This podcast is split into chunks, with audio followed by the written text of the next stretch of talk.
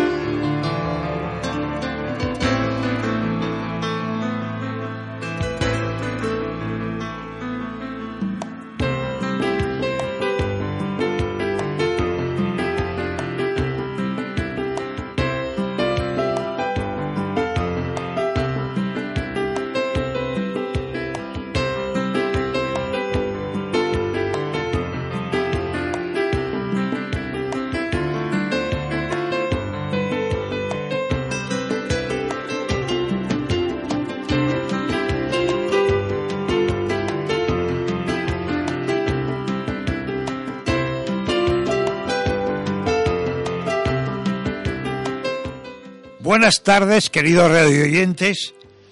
Eh, un, un lunes más, y este un lunes muy especial, por muchas razones. Primeramente porque hace ya 15 días que no, no nos encontramos en este programa por la Semana Santa que todos hemos vivido. Por lo tanto, ya es un digno, en fin, homenaje. En segundo lugar, porque iniciamos ya el tercer trimestre del año. Nuevo trimestre desde ahora hasta, hasta final de junio, que tendremos todo el lunes y Dios quiere el programa, a excepción de la semana de feria, que dejaremos también el programa para hacer otras cosas que también merecen la pena. Y en tercer lugar, porque hoy queremos mm, vivir la resurrección del Señor ¿eh? precisamente con un grupo de, de personas, ¿eh?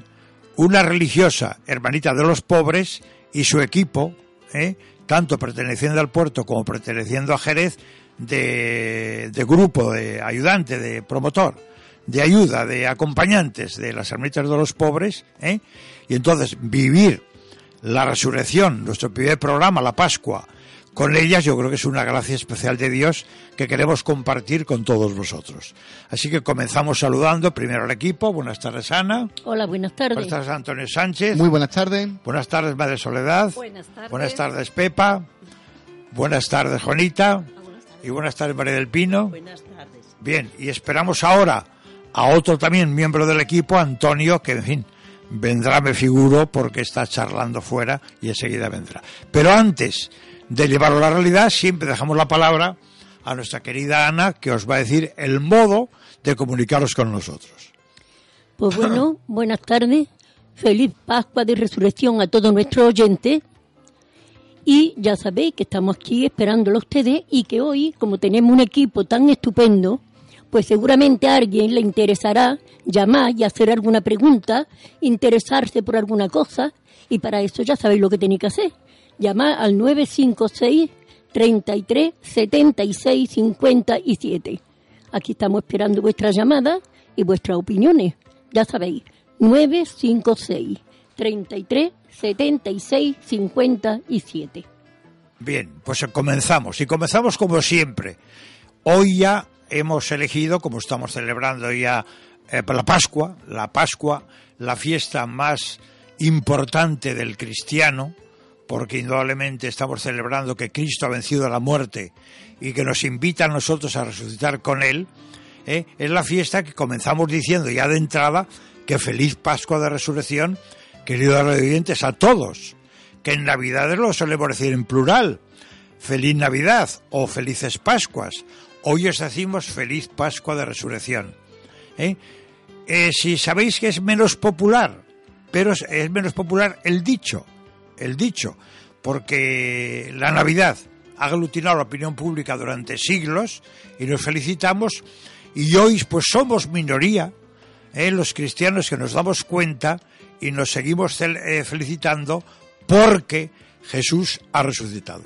Por eso comenzamos el himno en la primera oración de entrada al programa con el himno de Pascua de las Vísperas, que se titula Nuestra Pascua Inmolada, aleluya, es Cristo el Señor, aleluya, aleluya. Primero lo recitamos y luego ya, pues, no sé, a nivel de oración, lo que más nos haya gustado, lo celebramos, lo comentamos y, y lo- y vivirlo siempre y luego ya comentarlo. Pascua Sagrada, oh fiesta de la luz, despierta tú que duermes y el Señor te alumbrará. Pascua Sagrada, oh fiesta universal. El mundo renovado canta un himno a su Señor. A María del Pino. Pascua Sagrada, victoria de la cruz.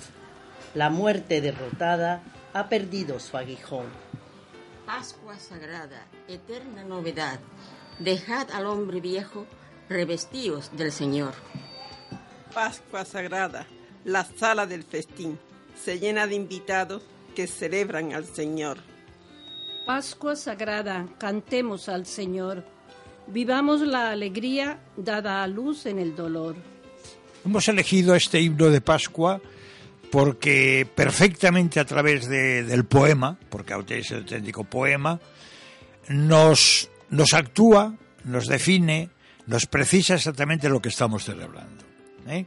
Fijaos, lo descubre Pascua Sagrada o fiesta de la luz. Precisamente la mitad de los que estamos aquí vivimos juntos la noche sagrada de la noche de la vigilia pascual, en donde sobre todo lo que celebramos como signo de la resurrección es el Cristo luz. Por eso le decimos en este salmo, eh, fiesta de la luz, despierta tú que duermes y el Señor te alumbrará. Y yo os pregunto, queridos radioyentes, y los preguntamos nosotros, a pesar de la cuaresma de los 40 días, ¿seguimos durmiendo? El Señor nos va a alumbrar. Podéis ir comentando lo que os diga un poco el texto, ¿eh? poniéndolo en común. Fijaos que la segunda es tremenda, ¿no? O fiesta universal. No cabe duda, ¿eh? no cabe duda que el Señor murió por todos, que la salvación va dirigida a todos los hombres, ¿eh? y la Pascua intenta este mundo renovado, cantando un himno al Señor. Fijaos que está hasta perfectamente elegido, y eso no ha sido elegido, la primavera, porque Cristo murió en primavera y resucitó en primavera. Y como el mundo de Israel es mediterráneo como nosotros, pues por lo tanto estamos en el contexto geográfico exactamente igual que el de él. ¿eh? Por lo tanto, el, el- el sentir esta renovación que está haciendo la naturaleza, que nos renovemos internamente, es como veis otra expresión profunda de este himno. Exactamente. Exactamente. Os invito ¿eh? a hacer reflexión lo que os diga la, la- la Victoria letra. de la cruz. La muerte derrotada ha perdido su aguijón. Esto es lo que hemos conseguido con la muerte de Cristo. Sí. Que revivamos todos con Él y, y Y que, que- nos ha dado Y que la cruz suerte de ha llegado, a- nos ha dado la victoria. Que la muerte ha perdido. La muerte es la que ha perdido. Claro, la Y muerte que- ha sido vencida. volvemos- Ha sido vencida. Hay otra metáfora muy interesante en la en una de las estrofas. Dejad al hombre viejo, revestidos del Señor. Fijaos que es una metáfora que juega muchísimo San Pablo en sus cartas, ¿eh? El- jugando al hombre nuevo y al hombre viejo. El hombre viejo es el hombre que indudablemente sigue en su pecado, sigue en su mundo sin atender a Jesús, sin aceptar a Jesús. Y el hombre nuevo es lo que nos invita Pablo a vivir esta existencia de resucitados. ¿eh?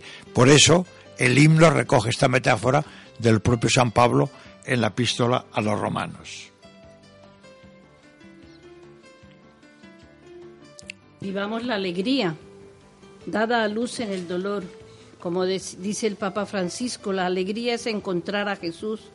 Y en esta Pascua hemos encontrado a Jesús.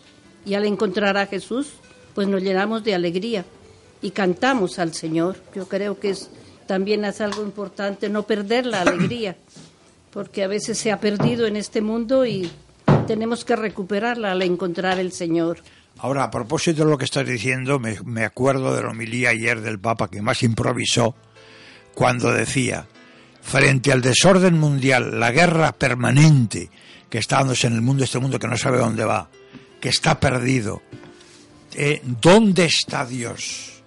Eh, y respondía, en la fe de los que seguimos creyendo que Él ha vencido a la muerte. Te decía, solamente cuando vayáis a casa, le decía a los de la plaza y al mundo entero, decid que Jesús ha resucitado y que la alegría es posible. ¿eh? Decía la homilia él, el Papa Francisco ayer desde el Vaticano. Muchas veces los cristianos en nuestro propio mm, pesimismo eh, queremos buscar a Cristo entre los muertos, ¿no? Y él mismo nos lo dice, no busquéis entre los muertos al que está vivo. Al hilo de, esta tercera estrofa, ¿no? Dice, victoria de la cruz, la muerte ha sido derrotada. Hay que buscar al Señor entre los vivos, entre los que sufren, pero entre los vivos. Por lo tanto, eh, un año más, como no puede ser de otra manera, Jesús vuelve a cumplir su promesa, ¿no? Ya lo hemos dicho muchas veces en este programa. La promesa se renueva siempre, cada año. Cada año Cristo vuelve a morir y vuelve a resucitar, que es lo importante, esa resurrección de Él. Vuelve a hacerlo cada año, cada año vuelve a cumplir su promesa y vuelve a resucitar. Y la muerte vuelve a ser vencida. Y hay una última eh, de las estrofas, hay una que no hemos comentado, otra metáfora. ¿eh? Dice, Pascua Sagrada, la sala del festín. Se llena de invitados que celebran el Señor. Sala de festín, convite, eh, comida, compartir. Indudablemente, si queremos de verdad vivir la Pascua, pues eh, vamos a, hoy a tener precisamente un programa dedicado al compartir eh, y por lo tanto, eh, qué menos que tener presente sencillamente que él cuando comió la última cena, les decía, siempre que me comáis, yo estoy con vosotros y vosotros unidos entre vosotros. Por lo tanto, esta comunión que nos invita a esta estrofa también es muy rica en este himno de, vísperas que acabamos de rezar. Antonio, llegas un poco tarde, pero te invitamos a lo que de la oración que acabamos de hacer. Bu- buenas tardes, sí, ya lo he estado siguiendo, he estado hablando con David un poco de, de la historia y de esta emisora. Muy bien, vale. Digo si quieres. Entonces, si os parece, terminamos diciéndole al Señor, Señor, te seguimos pidiendo que mantengas la luz, que mantengas la esperanza, que mantengas la alegría, que mantengas el sentido de la vida, porque tú vives y has resucitado. Que desaparezcan de una vez, iba a decir una frase más fuerte, las guerras entre nosotros, todo tipo de guerras, de enfrentamientos, ¿eh? para que indudablemente vayamos siendo cada vez más la familia de tus hijos por las cuales tú has muerto en la cruz. Por Jesucristo nuestro Señor. Amén. Amén. Bien, pues ya nos centramos directamente. Teníamos muchas ganas hace mucho tiempo, y ahora decía, queridos radio oyentes, en traer aquí a esta familia, muy nuestra, y más mm, a unas personas, ¿eh? como son las amaletas de los pobres, que por desgracia para la ciudad, después de ciento y pico años, 140 años. 140 años exactamente, sí. Eh, al servicio de nuestra ciudad hace cinco, ¿no? si mal no recuerdo, cinco nos dejaron, eh, se fueron al puerto. ¿Por qué, hermana Soledad, ahora que estamos, podemos comenzar un poco por esto, ¿por qué dejasteis Jerez? Bueno, propiamente no lo sé, pero en el fondo, en el fondo, tenemos la escasez de vocaciones. La escasez de vocaciones nos llevan a dejar muchas casas, a reunirlas, a unirlas como se hizo aquí en Puerto, y para poderlas atender mejor los que hay, porque esa es la dificultad que tenemos, la falta de vocaciones. ¿Qué dices, Antonio? Que quería decir que como vivimos un poco en primera persona y directo cuando se marcharon, es que la casa de Jerez eh, tenía unas precariedades que últimamente los recursos económicos no llegaban porque cada vez los bienhechores son menos debido a la crisis y a otras muchas circunstancias. no entonces, solo, la crisis. Efectivamente. No solo a la falta de vocaciones, sino que para estar al día en la normativa europea hacían falta una serie de recursos económicos y de arreglos que se escapaban ya no solo de la comunidad a nivel nacional, sino de- del pueblo de Jerez que antes siempre había estado manteniendo con los bienhechores, porque como bien debéis saber, o por lo menos el- los radioyentes, eh, los que están como residentes en las hermanitas son los que menos recursos tienen, que ese es el orden de entrada. Y además no hay financiación ni subvención de ningún tipo. Claro, con dos hermanitas pidiendo por la calle y últimamente con lo castigado que está Jerez, pues no había manera de conseguir recursos económicos no sé, para desde montacargas de manera inteligente a mantener una cocina con todo tipo de eh, porque claro, medios, claro. se nos obliga, se nos obliga el carro tiene que ser hermético de acero inoxidable, no sé cuánto. Se obliga a que los baños tienen que ser de unas medidas para que puedan entrar las camas articuladas y no sé cuánto. Las Que- habitaciones las individuales habitaciones, claro. con baños. Entonces prácticamente habría que rehacer la casa de nuevo, de nuevo en unos edificios que en su mayoría un tercio casi estaba ya en ruinas. Entonces las hermanitas tuvieron que acoger a los que estaban residentes aquí en el puerto y cada uno a voluntad propia escogió la casa donde se quería ir. La mayoría por cercanía, evidentemente, al puerto, que estamos a 10 minutos. Bien. Quería un poco refrescar la memoria, eh, porque, eh, no sé, por si acaso, queridos radio oyentes, eh, no recordáis haberlo oído a vuestros abuelos.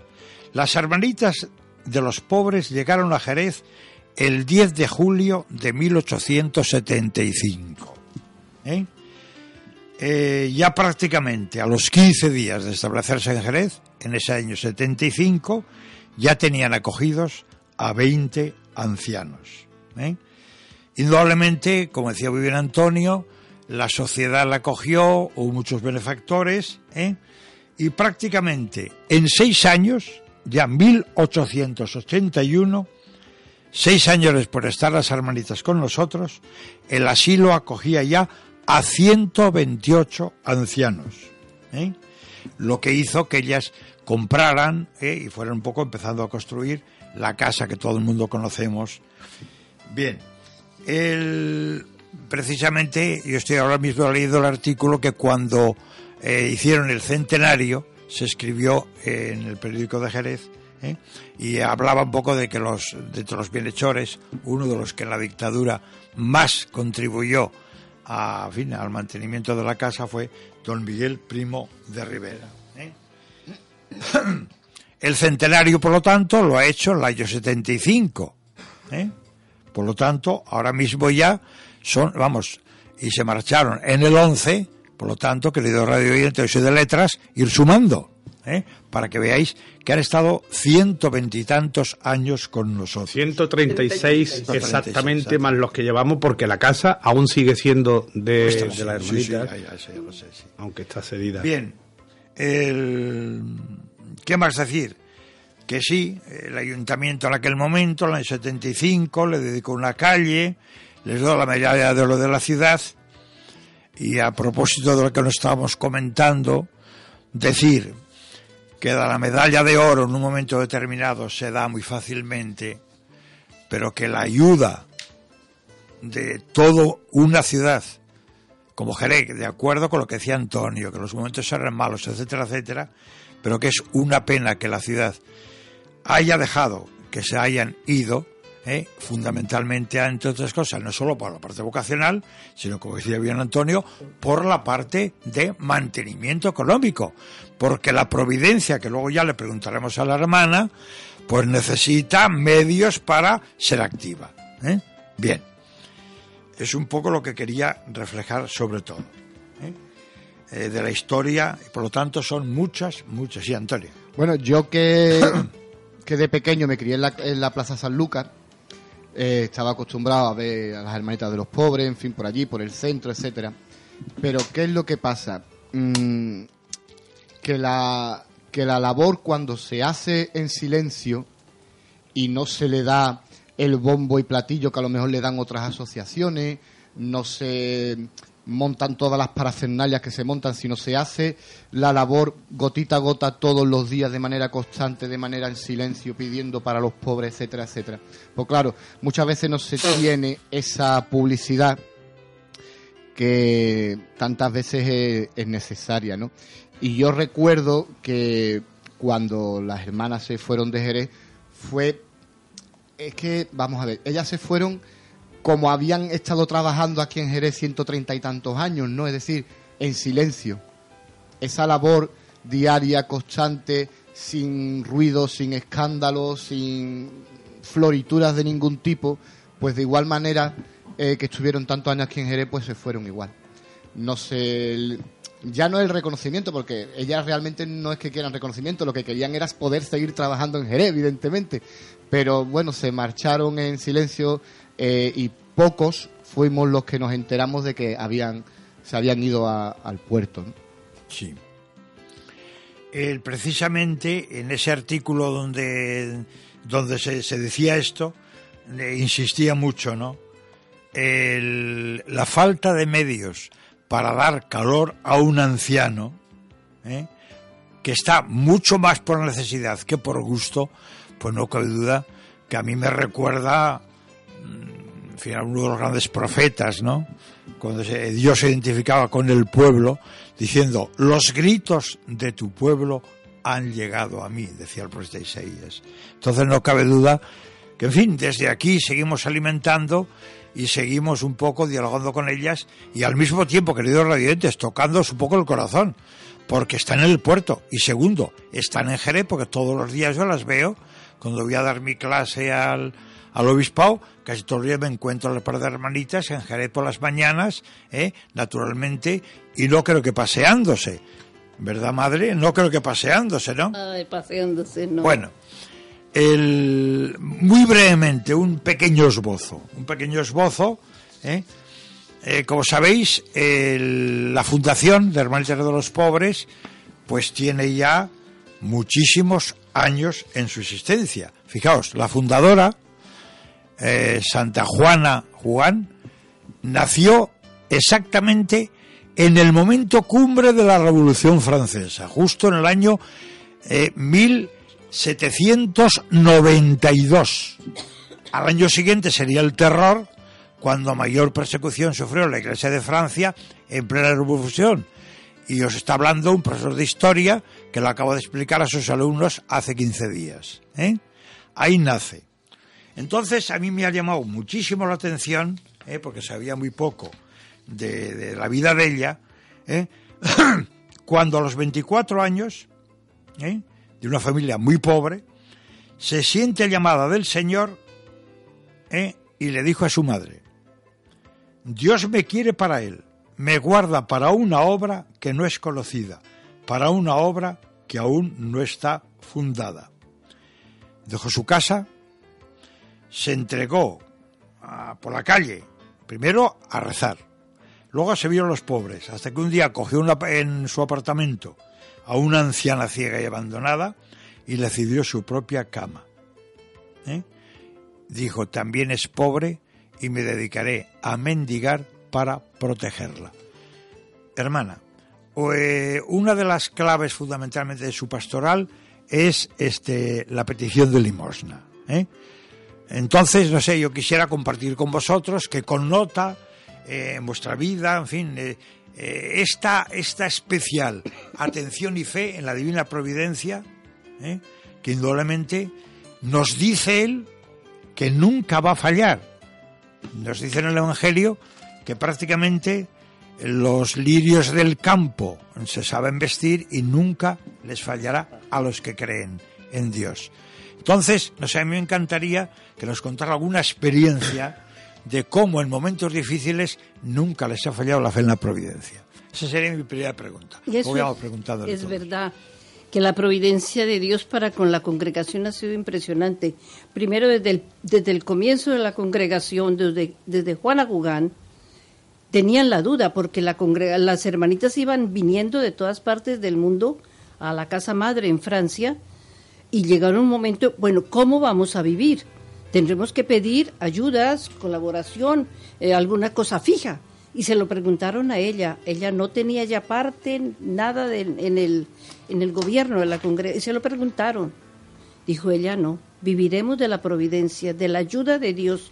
Contaremos exclusivamente con Dios, con la ayuda de ella. Y así fue. Desde ese momento no hay nada de ayuda del gobierno, ni camas fijas, ni, bueno, todas estas ayudas que se prestan hoy día para colaborar con los institutos. Pero perdón un inciso. ¿No se le han ofrecido ¿O ustedes no lo aceptarían o que se lo ofrecieran? Lo han ofrecido por cantidades. La cantidad de gente que viene diciendo, mire, yo tengo esto, si ustedes cogen esta casa, le dan esto, tienen para recibir muchísimos ancianos, para llevar a cabo las obras que tienen. Y nada se ha pedido. Y eso aquí y en todas partes del mundo. En los Estados Unidos como en, en la India o en, o en el África o en América Latina, en todas partes, siempre tenemos la misma regla, contando con Dios. Y es impresionante cómo el Señor nos ayuda en cosas pequeñas y en cosas grandes. Hay hechos de providencia que muchas veces, generalmente nos llegan de la casa madre, noticias de todas partes. Cuéntenos alguna experiencial, claro. alguna- ¿Qué ha vivido usted? Pues, Por ejemplo, justamente en estos días, que estábamos esperando eh, que eran la- los roscos de Reyes, y justamente nos llegaron, el, mía- el mismo día de Reyes, nos llegamos los roscos que necesitábamos. No hemos comprado ninguno, y nos llegaron todos los roscos para la casa. Hoy también un señor viene y nos, nos ayuda y dice, venga, vamos al, al mercado, vamos a comprar al, a conseguir lo que ustedes necesitan. Deme la lista. Se le da la lista al señor y él compra todo lo que necesitamos. Y firma el cheque, 600, 700 euros. Y hasta luego y muchas gracias. Entonces uno siente esa providencia de Dios y eso que se multiplican, multiplican cantidades de detalles de esos, aquí y en todas partes. En una casa muy antigua en, en Colombia también una vez necesitaban patatas y no tenían ninguna, no tenían ni qué hacemos, le pedían a San José, porque generalmente tenemos a San José y se le pone lo que necesitamos. En estos tiempos hemos pedido yagures a San José y nos han llegado suficientísimos para los ancianos. y bien, bien situados los yogures, no pasados, ¿no? Nada de eso. La anécdota cuando le dice al San José, que por cierto, el San José que está en el puerto en la entrada es la misma imagen de San José que teníamos en Jerez. Sí. Sor Cristina aquí en Jerez, ahora otra hermanita en el puerto, le pone a los pies del San José las necesidades que hay. Entonces los que entramos en la casa sabemos qué necesidades tiene la casa. O sea que hay una manera de, comunicar. de, De- sí, comunicar. providencia. Sí. Comunicar la necesidad. Eh, cuando la hermanita decía antes, y usted perdone por No, no, puntualizar, diga, diga, sí, el sí, término exacto de, en los estatutos de fundación que aportó Juana Jugán como fundadora, aunque ya no estaba en la ejecutiva, digamos, para entendernos, de la propia dirección de la comunidad, Que fue- también lo pasó mal, ¿eh? Claro, y tanto. Te hicieron pasar muy Pero- mal pero- las hermanitas. Pero quiso la providencia que le preguntaran a ella y utilizó el término, por favor, no aceptar vitalicio alguno. El término fue vitalicio. Hoy día entendemos que de recibir un vitalicio, y también lo digo por experiencia en otros lugares, pues nos debemos luego a unas hipotecas donde queramos o no, siempre hay un tráfico de influencia a la hora de recolocar al anciano familiar que nos molesta o que queremos comodidad para él. De esta manera no, siempre tendrán prioridad los más pobres. Mientras que si tenemos hipoteca, subvención o ayuda, por mucho que queramos, siempre se cae en la tentación, si no es el político, es el vecino, si no es el director o la directora, de tener un pariente o un vecino y colocar y esa cama aplicar al lado de esa habitación. Y de esta manera las hermanitas no caerán nunca en esa tentación porque los estatutos lo dicen. Y las reglas de oro son las bienaventuranzas. Anteanoche volvieron a poner en televisión Teresa de Jesús y las fundaciones y parece que ha escuchado a Antonio, estoy escuchando a Teresa, exactamente el mismo argumento para quitar precisamente los compromisos vitalicios que alteraría el orden de atención al pobre, etcétera, etcétera.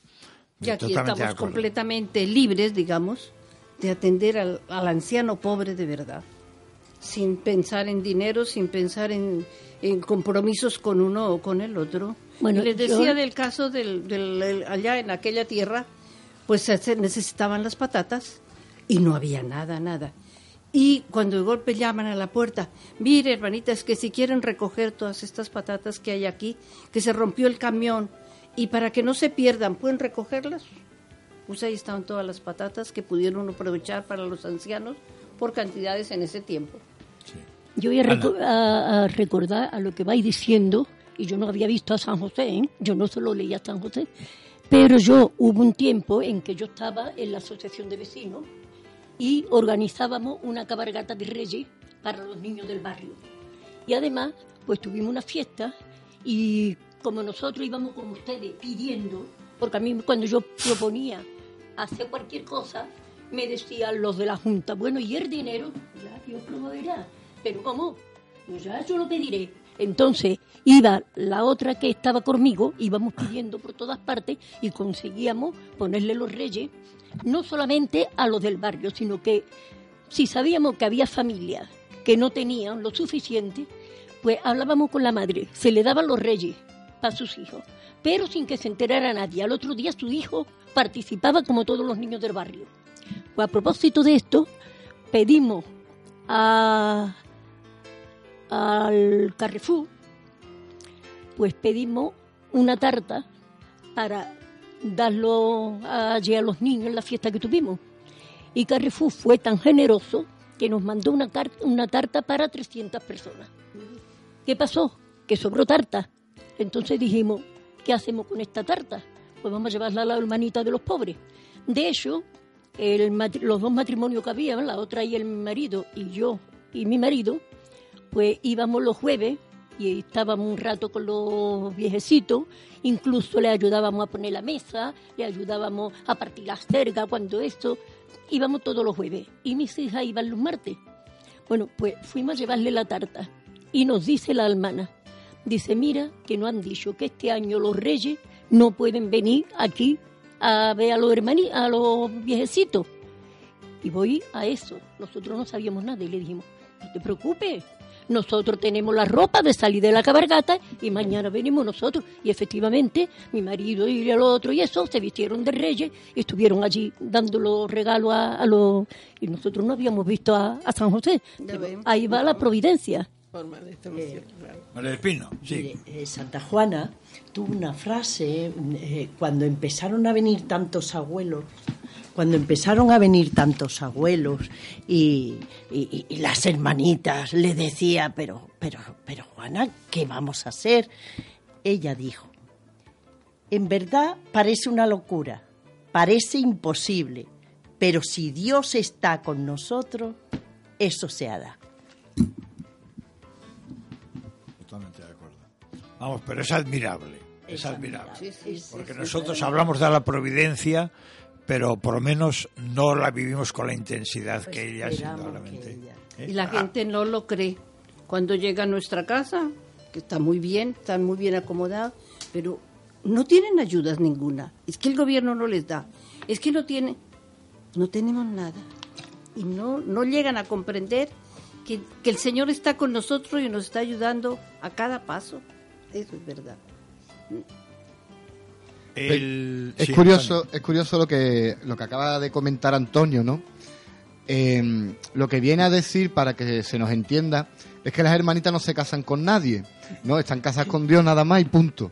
Eh, ¿Por qué? Porque eh, solo de esa manera pueden atender realmente al más pobre. Yo no, no desconocía el detalle ese, ¿no? De que la prioridad es cuanto más pobre, antes te atendemos. Eso lo- no lo conocía, me he enterado hoy. Pero claro, es que realmente es así. Es decir, si no le debes nada a nadie y lo que tienes te ha llegado por la providencia, no estás casado con nadie, no estás comprometido con nadie y puedes realmente cumplir tu norma y atender realmente al que lo necesita, ¿no? Y eso yo creo que debería quedar bastante claro, ¿no? Sí. El- yo tengo también alguna una frase de, ella que, mm, que, en fin, la leo y la comentamos, si os parece. No olviden nunca, decía ella, que el pobre es nuestro Señor. ¿Eh? O sea, esa identificación de Jesús con el pobre eh, es la clave del carisma de las hermanas y fue clave en la vida de Santa Juana. ¿eh? De hecho es que los estatutos nuestros de la asociación Lo es lo decimos, lo identifica y además en la oración propia que hacemos ahora el primero de mayo al renovar las promesas por un año, así lo refleja. Sí. En la persona del anciano, servir Sí. a Jesús en la persona del anciano. Y, y justamente es que además yo lo he recalcado, me, me llamó la atención, ¿eh? Porque precisamente, el- no sé, desde aquí llevamos ya años, 12 años en nuestro programa, eh, casi siempre buscamos experiencias de este tipo cristianas, profundamente humanas, ¿eh? Eh, porque ya sabéis que que indudablemente el testimonio es el que crea comunidad y el que crea fe. ¿eh? Las palabras a veces vuelan, pero los hechos permanecen, dice el Fran Castellano, ¿no? Juana Jugán dejó muy poquitas cosas escritas, dejó muchos testimonios. y Otra de las cosas grandes era que como misión es hacer felices a los ancianos. Y aunque no haya para comer, que son bienes materiales al fin y al cabo, aunque alimentos, es saber sonreír al anciano. Es la mejor medicina que le podemos dar. La cercanía, el calor, la sonrisa y como misión hacer felices a los ancianos. ¿Cómo, ¿Por qué no nos cuenta alguna anécdota que haya vivido de esa sonrisa al anciano? Que indudablemente es interesante escuchar. Pues sí, decir- Si alguna cosa que se le ocurra de la vida normal suya, de Bueno, es que tantas tantas pues sonrisas tantas, que pero yo empezó veo. una tras de otra. El Miguel. Sí. Tantas sonrisas que de verdad, cuando uno encuentra al anciano triste, que amanece dolorido, que pasó mala noche, que, que llega, que ya casi... Y el llegar, darle una sonrisa, un golpecito en la espalda, fulanito, ¿cómo va? ¿Cómo amaneció? ¿Qué tal? Y, y, y soltar él, él una sonrisa cuando lo ve a uno sonriente, alegre de saber que hay alguien que se le acerca, que lo comprende, que quiere compartir un poco su vida. Es tan bonito, porque no solamente darle de comer y tener un techo, esto se hace muchas veces, pero si uno mm, se acerca a él con esa sonrisa, con ese cariño, con esa... Y aquí las de, los de la asociación pueden decir también... Yo voy a dar un testimonio de una persona histórica en Jerez que además pisó esta casa, de eso estaba hablando yo con David antes de entrar, Manuel Fernández de Rojas, una persona que murió en la casa y que además por la amistad, por el cariño que le tenía, él me pidió que cuando muriera él quería que yo fuese quien le cerrase los ojos. Las hermanitas a las 2 de la mañana me llamaron, Sor Matilde, que él parecía que iba a fallecer. Cuando me vio entrar y estaba moribundo, porque era cáncer de pulmón, lo primero que hizo fue abrir los ojos y echar una sonrisa. Mirar al crucifijo, cogerle la mano a la mujer y decir, ahora sí me puedo ir feliz. Murió a las 10 de la mañana. Pero me recibió con una... Murió sonriendo, porque había muerto, le habían dado las hermanitas además la satisfacción de estar acompañado toda la noche, pero él pidió que yo estuviese y la hermanita a las 2 de la mañana yo llamé al director espiritual, fuimos los dos y murió mm, con la satisfacción. No le tuve que cerrar los ojos. Fue tan noble y tan dulce que lo cerró él solo. Pero murió sonriendo y mirando el crucifijo. Yo hay otra cosa también, de otra frase de ella. Dice, es tan hermoso ser pobre, no tener nada, esperarlo todo del buen Dios. No, pero sobre todo eso, o sea, y luego además añade, no somos sino los instrumentos de su obra y la dependencia total de Dios. Hermana, querida asociación, esto no suena ya de modé, ¿eh? de edad media ante el mundo que estamos viviendo, que nos está escuchando esta tarde, a ver qué os parece. Venga, ir mojando. Hay que hablar y mojarse un poquito. Pepa, Pepa, venga. Me ha cogido que no sea Pepa, Juanita, claro, hay que participar. Bueno, yo tengo muchos testimonios de lo... Yo en la asociación, la- hay la asociación, no, la, la congregación la conozco de muchos años, pero integrarme en ella fue en el año 2004. Antes iba a planchar y esto con Como acción católica. voluntaria, no de manera institucional. Eso, como íbamos de volun- Y, y de- me dieron mucho, los, los, los ancianos me han dado a mí muchísimas satisfacciones. Porque yo cuando una anciana te pedía, dame un beso, es que me desbarataba, la verdad. Eso me- o yo qué sé, Dolores Velasco, ¿te acuerdas tú? Mm, esta señora iba yo a levantarla por la mañana y se levantaba cantando. Pero el cantaba decía, no es para ti, ¿eh? pero qué mala idea tiene, qué mala idea, porque, porque la, lleva- la levantaba temprano. Y, y después, si pedía ir al baño, mm, ay, puede ser, con qué humildad y con esa sencillez, que, pero si si nosotros estamos aquí para esto, ¿tú, tú por qué te preocupas por eso? Si, si eso es lo que nosotros venimos a hacer, si ustedes son las que nos dan a nosotros la satisfacción de poder hacer algo por ustedes. Son ustedes las que nos dan a nosotros, no nosotros a ustedes. Y, en fin, yo como eso podía contar muchas cosas, pero Pues espera, dentro un poco cuentas. Pero es que nosotros a veces decimos aquí esta misma frase tuya, ¿eh? que indudablemente es más bonito dar que recibir. ¿eh? Y cuando tú estás comunicando ahora tu experiencia, que has recibido mucho más de lo que has dado, estás diciendo la pura verdad. Y eso habrá gente que lo esté escuchando esta tarde que diga, eso es mentira. ¿Eh? No sé. Pues yo esa frase de dar más que recibir, la recibí de mi madre. Mi madre decía, es mucho más satisfactorio dar que no recibir.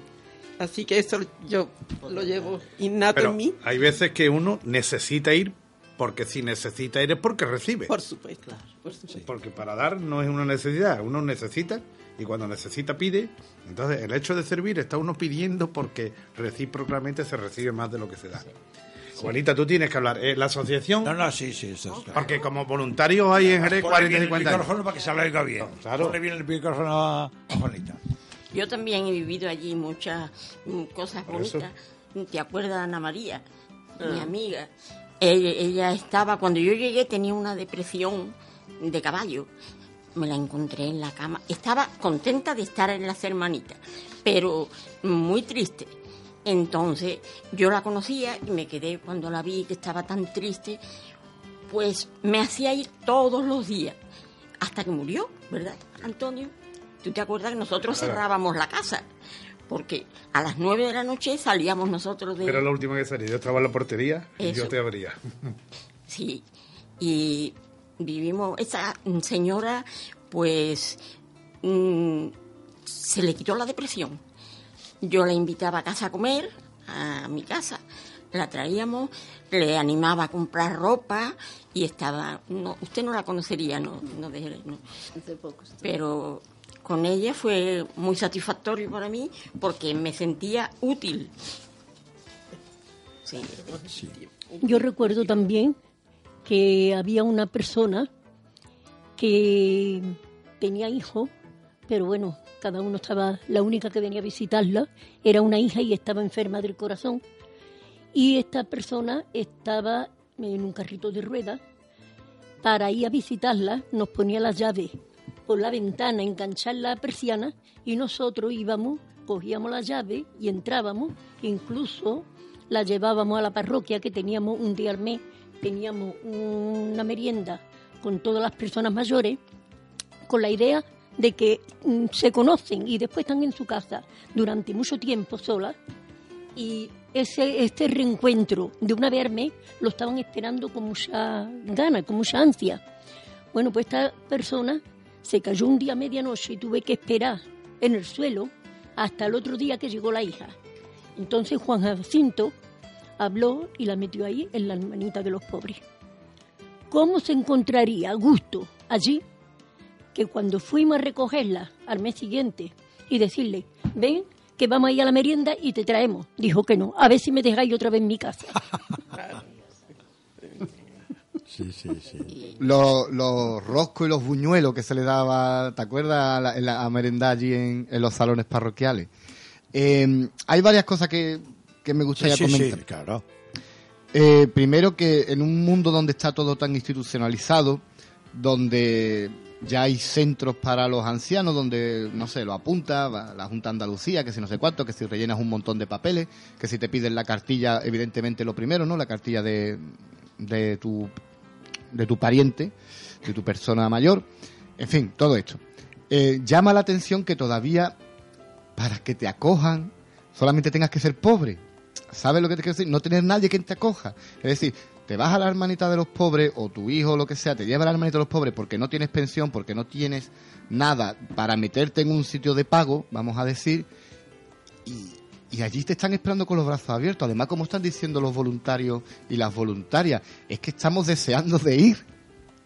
Porque cuando vamos a ayudar, esa gratitud es lo que nosotros nos llevamos en el corazón para casa. Por lo tanto, no sé, a mí me, me llama la atención. Además, estaba diciendo antes la hermana Soledad eh, lo de dar los buenos días con una sonrisa. Nuestros oyentes no pueden ver a la hermana Soledad, pueden oírla.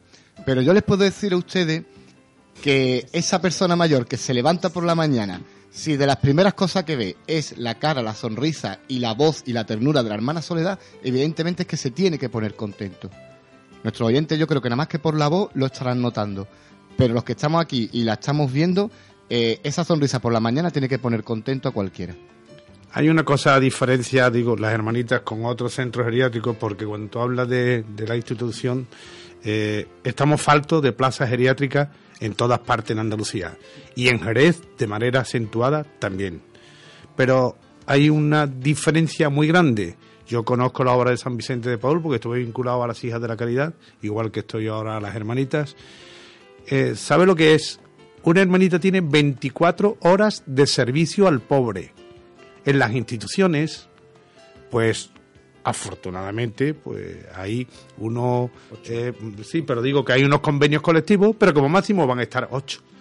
Y hay veces que cuando sale una persona de trabajar no sabe si el abuelo o abuela a la que tocaba en su zona o habitación está hecho caca o no, hasta que no entre la siguiente, mientras que una hermanita si ha dejado a un anciano más o menos moribundo o mal, está preocupado y seguro que a lo mejor alguna, alguna hora en la noche a la hora que están las veladoras que le llaman a las que prestan el servicio, se sienten acompañadas por una hermanita o quieren lo más importante, que el anciano, si muere en la casa, muera muy bien acompañado.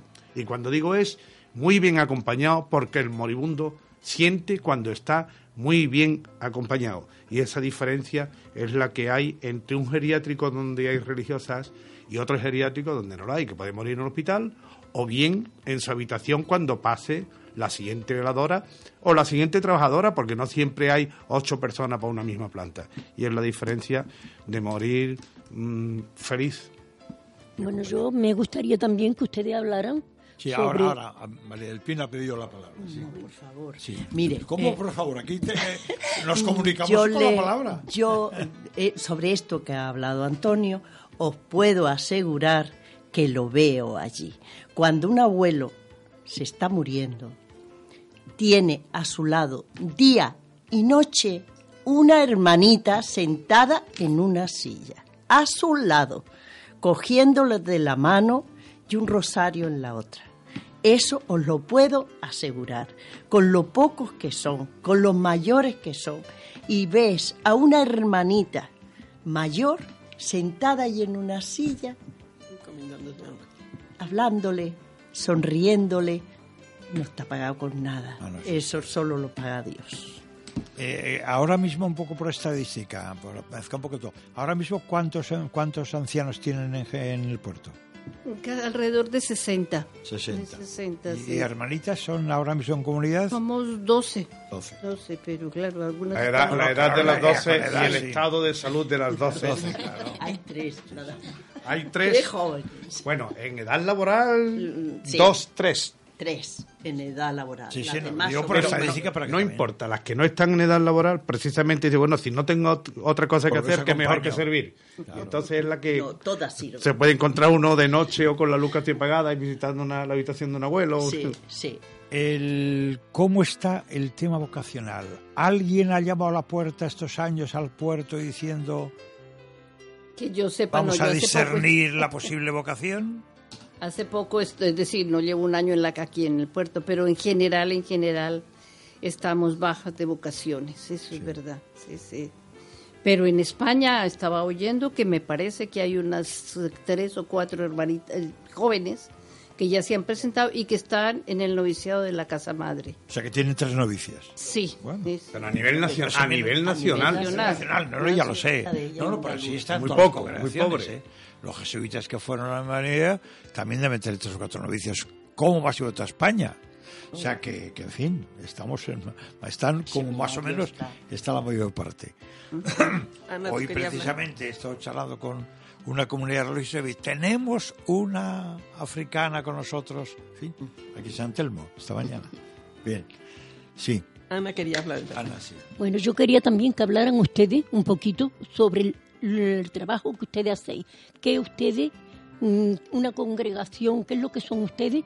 De ayuda hacia la hermanita. Porque hay voluntarios que van, como he estado yo muchos años, pero ustedes, por lo visto, es un grupo que estáis formado y que estáis allí conviviendo prácticamente muchos días con la, con la hermanita. A mí me gustaría que ustedes lo explicaran, porque nuestro oyente, a lo mejor hay alguna persona que tiene tiempo libre y puede decir, oye, ¿dónde puedo ir para apuntarme? ¿Dónde puedo yo colaborar con ustedes? Entonces creo que esto es muy importante también que lo digáis. Bueno, en calidad de coordinador de la Asociación Juana Jugán, pues voy a hablar un poco. eh, los voluntarios, hay, de hecho es que tenemos algunos en la asociación que llevan desde el año 98, 99, el primer año de formación para formar parte de la asociación. Voluntarios se puede ser y de hecho es que, por ejemplo, Elisa, que lleva casi 50 años de voluntaria y solo 18 años de asociación, porque nace la asociación de manera institucional en el año 98 en el mundo. Somos unos dos mil y pico de asociados. Tenemos una formación de un año cuando se es aspirante fundamentada en las reglas de oro que son las bienaventuranzas. Tenemos una filialidad de obediencia a la madre de cada casa, a la madre provincial y a la madre general. La filialidad que la congregación tiene a la vez, en este caso con el Papa Es Francisco. una especie de tercera orden. Pues sí. Prácticamente Pues sí, tercera esa- orden. exactamente. Tenemos unos Eh, Tenemos unos estatutos propios, unos propios estatutos, las- eso es, unos estatutos propios y una vez que eh, se tiene al menos un año de formación y con unos retiros previos, precisamente el miércoles este tenemos un retiro porque el día 1 de mayo nos toca en el mundo entero renovar las promesas para asistir a los pobres como pobres por un año. Nosotros renovamos ante Dios en el altar las promesas de servir a los pobres, a Jesús en la persona de los ancianos pobres como pobres por un año. Nos toca ahora el 1 de mayo, somos dos mil y pico en el mundo entero y de alguna manera pues el voluntario puede ser a confesional. Cuando digo confesional tiene el corazón, de hecho es que hay voluntarios ejemplares que no tienen por qué ser de la iglesia lo están haciendo bien. Nosotros en este caso somos iglesia católica, dependemos directamente de la madre de cada casa. La madre tiene una delegada que es en este caso la responsable de la asociación, la hermanita Soledad. Estamos organizados por coordinadores en cada casa o provincia y tenemos una formación permanente. Tenemos periódicamente una formación, ahora nos toca el retiro y claro, siempre estamos basados, eh, como digo, las reglas de oro son la bienaventuranza, además de unos estatutos y un juramento que hacemos ante Dios de servir a los pobres, eh, a Jesús, la persona de los ancianos pobres.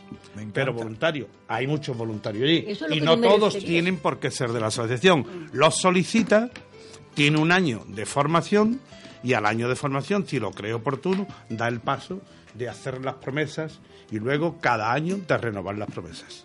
¿Y dónde pueden dirigirse la persona que quiera que quiera entrar en la asociación?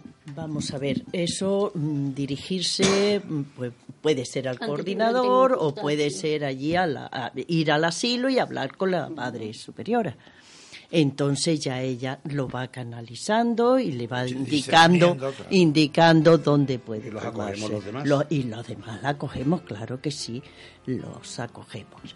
Hay eso, lo que ha dicho Antonio. Hay personas que pertenecemos a la asociación, eh, que hacemos lo que podemos, y luego hay colaboradores eh, y voluntariado que cose, que ayuda a doblar ropa, no sé qué. Yo, por ejemplo, eh, hago lo que las hermanitas me pidan, trato de hacerlo, porque cada uno tenemos nuestra casa, y lo mío es dar los desayunos los sábados y todos los festivos, ir a ayudar Y a dar el hospitalidad, desayuno. que le llamas. Y sí, y ayudar al, porque para mí ya son mis amigos. No veas la satisfacción que da ver la cara de esos amigos. Os voy a contar una anécdota. Yo me llamo María del Pino. Bueno, pues al principio hasta las hermanitas me llamaban María del Monte. Y todo fue lo del pino no le sonaba nada. Y todo fue por una abuelita que recordaré toda la vida y que rezo por ella, que se llamaba María Caballero, era de aquí de Jerez. Lo más alegre que yo he visto como persona. Nos ayudaba en el coro, cantaba cuando, y ya al final cantaba cuando ella quería, pero me puso María del Monte, mire usted, todavía hay abuelos que me llaman María del hay Monte. Una madre provincial, María del Monte, a ella se le quedó lo de la madre provincial, María del Monte, y la rebautizó como María del Monte. Así fue María Caballero. Que se ve de memoria en la liturgia de la Sí, sí, toda. Y en voz alta desde el coro, Cantaba. No solo respondía, sino que decía las preces que, Que- que el sacerdote, que el sacerdote. hasta la plegaria eucarística la decía, La decía ella. en voz alta. Y le voy a contar la anécdota que le decía. Mire usted, un año me vestí yo, nadie quería ser el rey Baltasar. Pues nada, yo soy el rey Baltasar. No me conoció ni mi hijo, que iba del rey Gaspar. Imagínese, toda vestida de negro. María mm, se había roto, estaba inválida ya y estaba en la cama. Y fui a llevarle, era de noche, y, y yo se lo llevo a María. Voy a llevarle eh, los regalitos que teníamos para ella. Mire usted, fue a abrir la puerta. Esa señora acostada fue a encender la luz y decirme, ¡ay, María del Monte, qué guapa viene! Por, por cierto, eh, Madre María del Monte, que fue Madre Provincial, hoy es Madre General, Sí. es la primera española que es Madre General y además es andaluza. Bien. Yo el, precisamente el sábado, que hacía eh, en la celebración litúrgica, después en la copa que tomamos, eh, eh, saludé a Luis. Eh, a Luis, eh, por cierto el pobre ha sido el cura de, de este de San Pedro y ahora mismo el pobre está pasando las de Caín. Es nuestro capellán. Sí, ya, me lo contó él. Por eso le saco la conversación, porque me lo contó él el otro día, que era vuestro capellán, y entonces le dije, pues si quieres el lunes, les traigo al programa y tal, y en fin, por eso charlamos el otro día. Desde aquí también quiero dar las gracias a Luis por el servicio que os ha ido haciendo, y ahora como enfermo posiblemente también os puede seguir haciendo, aunque más difícil, porque está pasando lo pobre eh, mal, ahora mismo mal, de salud. Un recuerdo para él también en este programa, a Luis Delgado. Vale. Entonces nos quedan cinco minutos para escuchar el Evangelio y o escuchamos ya el Evangelio directamente, sí, porque nos hemos pasado el tiempo. Ya nosotros siempre terminamos el programa con la lectura y la reflexión breve del Evangelio del domingo que viene. Por lo tanto, segundo domingo de Pascua. Además también día de Jesús de la Misericordia. Ahora sí, ahora lo comentaremos, sí. Lectura del Santo Evangelio según San Juan. Al anochecer de aquel día, el día primero de la semana, estaban los discípulos en una casa con las puertas cerradas por miedo a los judíos. Y en esto entró Jesús, se puso en medio y les dijo, paz a vosotros. diciendo esto, les enseñó las manos y el costado. Y los discípulos se llenaron de alegría al ver al Señor. Jesús repitió, paz a vosotros. Como el Padre me ha enviado, yo os envío yo. Y dicho esto, exhaló su aliento sobre ellos y les dijo, recibid el Espíritu Santo. a quienes les perdonéis los pecados, les quedan perdonados. A quienes se los retengáis, les quedan retenidos. Tomás, uno de los doce, el llamado el mellizo, no estaba con ellos cuando vino a visitarles.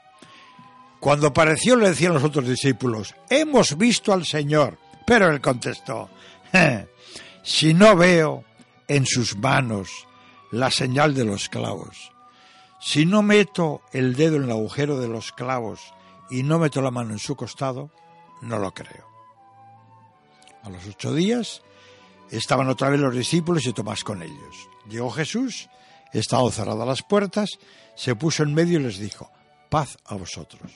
Luego dijo Tomás, trae tu dedo, aquí tienes mis manos, trae tu mano y métela en mi costado, y no seas incrédulo, sino creyente. Contestó Tomás, Señor mío y Dios mío. Jesús le dijo, porque me has visto has creído. Dichosos los que crean sin haber visto. Muchos otros signos que no están escritos en este libro hizo Jesús a la vista de sus discípulos. Estos están escritos para que creáis que Jesús es el Mesías, el Hijo de Dios, y para que creyendo tengáis vida en su nombre. Palabra de Dios. Vamos a escuchar la palabra de Dios de cara al próximo domingo. Desde luego Jesús se le aparece a los discípulos. porque vive, ha resucitado. Eh, nosotros, eh, segundo, como decía muy bien hace un momento, celebramos también el domingo, eh, el domingo, el llamado Domingo de la Misericordia. Y acabáis de, oírlo, ¿no? Primero, aquellos hombres llenos de miedo que habían traicionado al Señor, el otro día veíamos, ¿no? En la liturgia del Viernes Santo. Pedro tres veces y los demás dejaron más solo que la una, ¿eh? y tanto chalanear de que nunca le iban a olvidar, le traicionaron. Llenos de miedo ante el peligro de los judíos. ¿eh? Y Jesús, precisamente cuando se les aparece, los alienta, los anima, los da el ánimo, les da la vida, les comunica. Y aquellos hombres, ¿eh? pobres, traidores, etcétera, etcétera, etcétera, les transformó y fueron los creadores de la Iglesia Universal, los apóstoles que hoy conocemos y tanto nos gloriamos en ellos. ¿Y Tomás habéis visto? Si yo no veo el chulo de varas de siempre, ¿eh? igual. Jesús ha resucitado, Jesús vive. Y por si nos fuera poco, eh, tenemos hoy esta celebración y esta pronunciada la palabra aquí en medio de esta hermana nuestra y de esta asociación de hermanitas de los pobres. Con ellas hemos vivido la resurrección.